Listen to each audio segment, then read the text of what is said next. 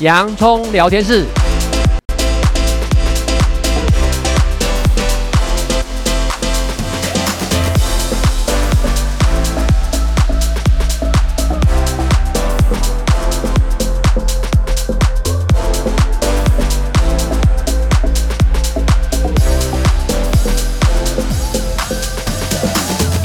这里是洋葱聊天室，人生如洋葱，要勇敢小心的剥，不怕掉眼泪，从挑战中让生命更璀璨，陪你度过生命大小事。我是洋葱茶医师，我是魏兆文老师。那今天呢是五月最后一周的礼拜天哈，这样子其实已经正式宣告进到炎炎夏日了啦。如果以农历来讲，大概就是四月初嘛，这样接下来只会越来越热啊，这样子。所以呢，在因为热的时候，我们当然要常常要补充一些水分啦，这样。那有一些人就是不爱喝白开水啦。啊，这种就是一种生活习惯，尤其现在呢，呃，太多太多一些商业的置入，无形，呃，随时随地呢置入到我们的生活之中哦。所以呢，那种喝白开水这种习惯其实还是好的啊。但还有哪一些饮品在对于夏天的时候呢，呃，是一些不错的一些饮品品啊？我们今天就想要跟听众朋友分享这一部分啊。那首先，杨医师可不可以先跟听众朋友呃提醒一下，我们到底每一天的摄水量就喝的饮水量要需要多少呢？一般我们在概念上面是会提醒大家，你用你的体重乘以三十 CC 了哈。比如说你如果是五十公斤重的人，你一天要喝一千五百 CC 的水，那这样子呢，对于水的在身体的新陈代谢非常重要。如果你没有水喝三天，你就可能有生命危险哦。嗯，没有吃三天都还没关系，那没水喝，可能真的三天就已经呢要蒙主恩招了啦。所以呢，其实水，而且尤其以我们人体的构造来讲，百分之六十到七十都是水分嘛。这样，那因为夏天呢，其实除了我们看得见的呢，出汗呢，这种有感性排汗，还有无感性的排汗，所以要多多补充水分就变得很重要。刚杨医师提醒，就以你基本款是以你每一公斤体重乘以三十 CC 哦为一个基本量。好，那讲到水的话呢，因为以华人的一个文化来讲，讲到水的话呢。我们不要每次想到这种饮料，我们就想到呢，哎，什么呢？可口可乐啊，等等这些。那当然了，我们后面呢，我们也会介绍台湾之光珍珠奶茶啦。那因为奶茶实在是，如果你没喝过奶茶，你真的也不算台湾人吧？这样好。那我们还是回到一个呢文化的一个脉络。其实以华人的文化来讲，最早的饮品是茶嘛，这样。因为茶呢是世界三大饮料之首哈，这样子有茶啦、咖啡这些嘛。那讲到茶，一定有红茶、绿茶。那我之前看到有一篇文章哦，上面呢有营养师有在讲呢，还是牙医师他在说什么绿茶可以减少牙菌斑，但红茶呢可以帮助呢什么消除水肿哈。那不论是怎么样子啦，其实这些茶叶呢最好就是。自然的，不要是有再加一些糖料等等这些嘛，这样。那讲到茶的话，我们要一定要先了解，或许听众朋友有些人知道，但可能更多听众朋友不太清楚，就是我们的文化上面有茶神，也就是陆羽。嗯，这个呢，因为为什么陆羽叫茶神？因为呢，世界第一部茶叶的专著叫做《茶经》，这个《茶经》呢，就是呢陆羽所写的哦。那这个呢是非常棒的。那他呢，陆羽呢被称为呢茶圣、茶仙。那陆羽羽就是羽毛的羽，他一生富有丰富的色彩哦。我们来听听看，他原来是一个被遗弃的一个孤儿，差不多两三岁的时候呢，他被呢一个龙盖氏的方丈，叫做智积禅师呢，在当地的西湖之滨，他有获得。那那也很传奇哈，因为那是有一天的早晨呢，寺里面的和尚听到外面不断传来大雁的叫声，智积禅师呢就急忙跑出去看，来到河堤那边呢，有看到三只大雁围着一个婴儿叫，并且将羽毛覆盖在孩子身上。那智积禅师呢怕孩子冻死，就把他抱了回来。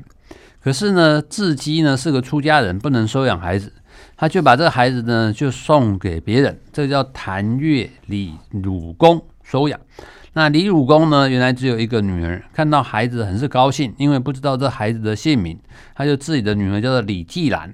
那李鲁公呢，就根据孩子的脸神呢、脸伤痕呢，就给他叫做李季痴，痴呢就是毛病的意思。因为他被大雁抓过，是不是？嗯，对哈。那陆羽七八岁的时候，李鲁公呢一心要回故乡，那陆羽呢就不愿意成为他的负担，就回到寺院呢投奔智积和尚。那智积和尚也很喜欢他，想要为他剃度，但是他又不愿意出家，他就担任寺庙中的工人。后来呢，就以易经卜卦呢来为自己取姓名。那在龙盖寺的时候，他不但学得识字，还学会烹茶。然后尽管如此呢，他还至于儒学，不愿剃发为生。所以十二岁时呢，他趁人不意呢，不备呢，就走出呢龙盖寺，到了一个戏班子里学演戏。所以这种真是呢，年轻人也有年轻人的一些冲动和他的一些梦想。你说吴少也见，故多鄙视。然后其貌不扬，又有些口疾，但是他很幽默机智，扮演丑角呢很成功，所以还编写了三卷笑话书，叫做《虐谈》。哎呦，真有意思哎！还有笑话书哦，《虐谈》戏虐的虐。嗯，嗯那在唐朝。天宝五年西元七百四十六年的时候呢，晋陵太守呢李奇物在一次聚餐中呢，看到陆羽的表演，欣赏他的才能，当即赠予呢诗书，推荐他到已隐居于火门山的周夫子学习。后来呢，他又跟好友呢崔国辅呢常一起出游，品茶见水，诗谈诗论文。那他一生呢，工于诗文，所著的《茶经》呢，是唐代跟唐代以前有关于茶叶科学知识和实践经验的系统总结。那这《茶经》一问世啊，就是被世人所爱，盛赞呢，他是茶叶的开创之功。那陆羽逝世以后呢，后人就尊他为茶神。嗯，所以呢，原来其实陆羽呢，他整个呢，他人生最精华的阶段就是在唐朝哦。那唐朝那个朝代其实也蛮特殊的，它是呢，整个呢，在汉民族文化里面呢，它就是最充沛，那整个多元文化呢最充沛的一个时代啊。那时候呢，常常有时候看戏剧里面，你看到汉朝都是马马马在，因为蒙古大草原呐，宝什么汗血宝马等等，但到了唐朝，你就会看到很多骆驼进来了。所以其实他在。表现出、展现出寒朝、唐朝时候那时候的多元性。那陆羽正好成长的环境大概就在那个阶段，所以呢，他其实他也是一个蛮幽默，虽然长相不好看，但他也是一个很幽默的，就写了一些很幽默的一些小说。那当然最重要被后世流传的就是有关于一些茶叶的一些呃经验系统的一些总和，我们就称为茶经啊。这样，那茶的文化在整个华人世界里面呢，这一千多年的文化里面。其实茶的文化应该会分为不同的一些阶段。那杨医师可以慢慢先跟我们说吗？因为时间上关系，我们可以先谈几部分。嗯，好，在原始社会的时候呢，我们人类呢在山野狩猎呢，跟寻找食物呢，那作为食物呢，也会采一些花果叶来充饥，茶也是其中的一种。那等到进入农耕生产以后呢，开始寻求防病跟治病的方法。那人们呢，会利用茶的过程中呢，还帮茶叶当成菜吃。这种以茶为食的方法有三千年以上的历史。那用茶叶煮食的方法称之为茗粥或是茗菜。嗯，那个茗就是茶叶，就是茗上面一个草字头，是指茶的意思。那居住在西南边境的泰族、哈尼族、景颇族，他到至今都还有吃。竹筒茶的习惯，那后来人们在鲜茶叶呢生吃啦，或生煮过程中有会觉得说青草气难除吼，而且滋味苦涩，所以就不断的摸索，摸索之后呢，发现把把茶叶加工以后烹煮食用，不仅清香鲜浓，而且有利于保存。那随着茶饮茶的普及，其食用办法呢不断的发展变化。从西汉到明代呢，出现煮茶、煎茶、点茶、泡茶饮用的方法。那明代开始的泡茶法就一直沿用到现在了。嗯，所以其实茶的文化不是一开始就只是泡，一开始其实还是跟吃有关啊。这样，那到底呢？茶呢？你看呢？这一几千年来，茶一直可以持续，然后不断的演进，它对身体一定有很好的益处。进入了夏天，我们呢要多喝水，哈，喝好水，多喝水。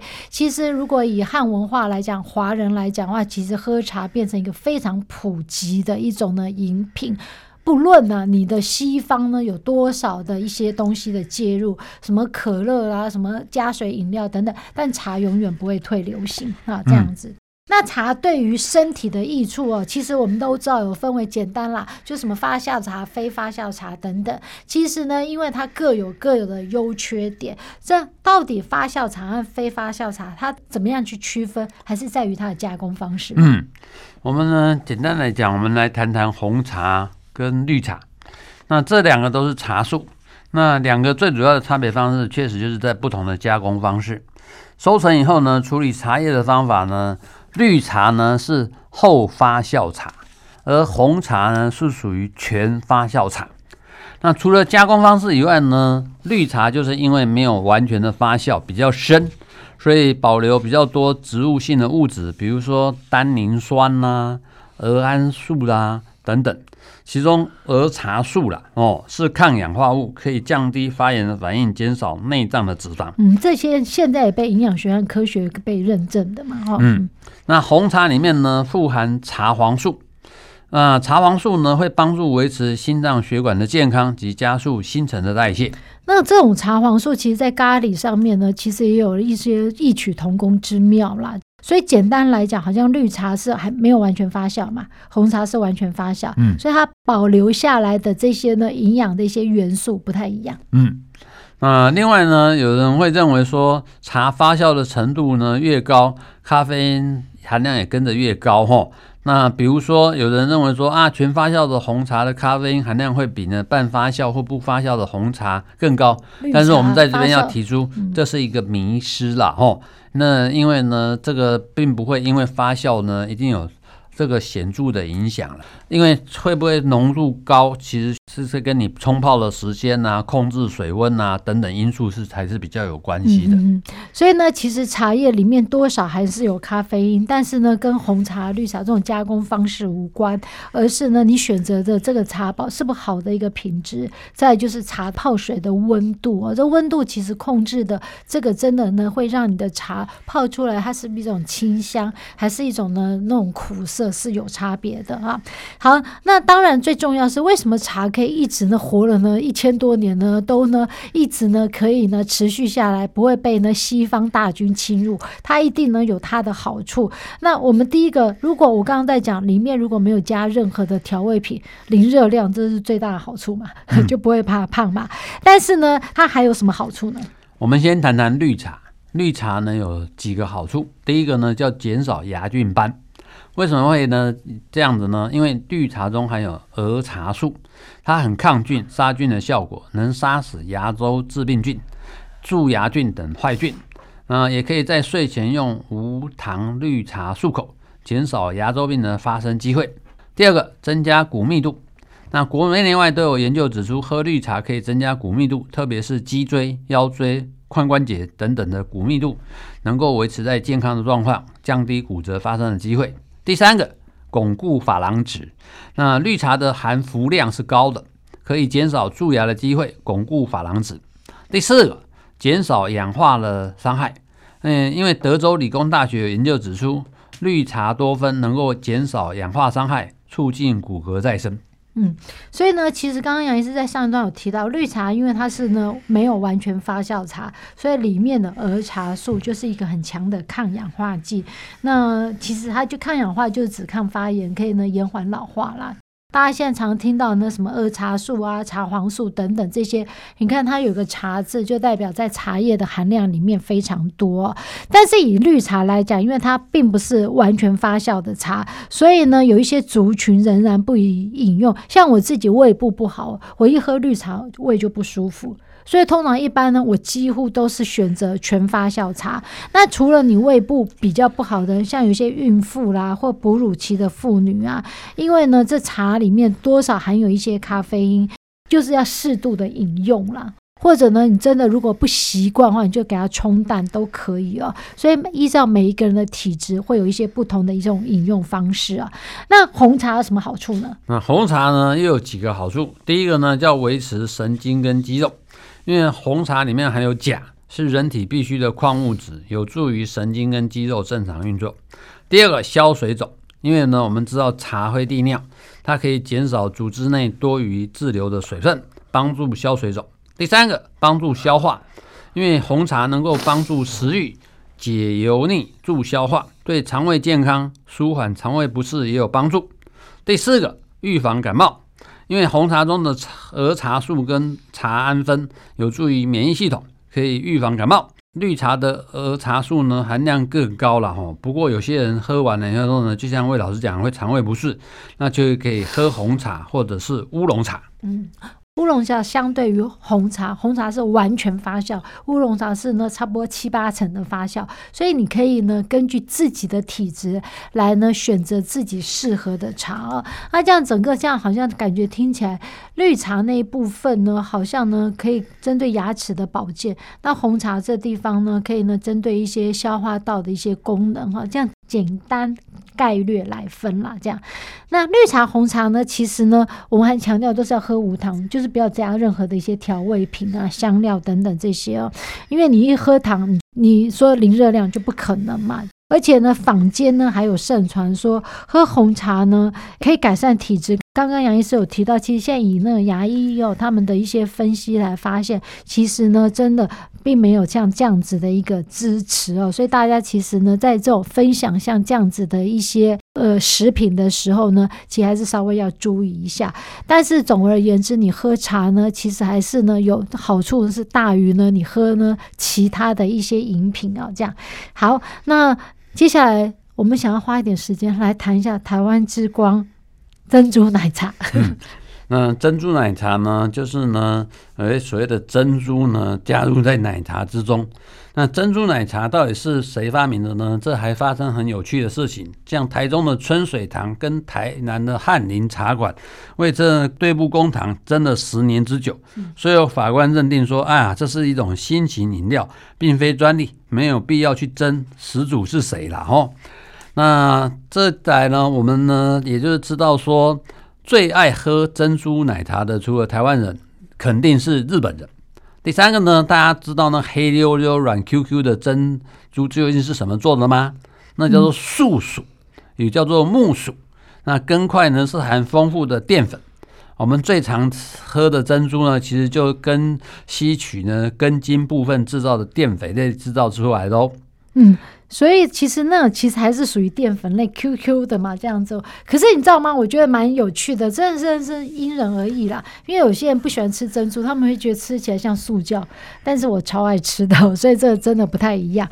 那以整个呢这些呢茶类来讲哦，那还有一些小故事，比如说呢，其实你知道最爱喝珍珠奶茶除了台湾人还有谁？日本人。那 QQ 呢？我们刚刚在讲珍珠呢，是呢含富含丰富淀粉的这样。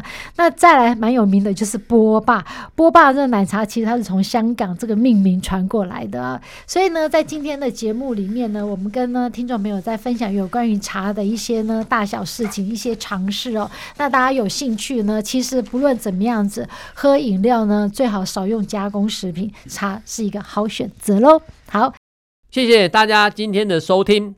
这里是洋葱聊天室，欢迎下一次继续收听。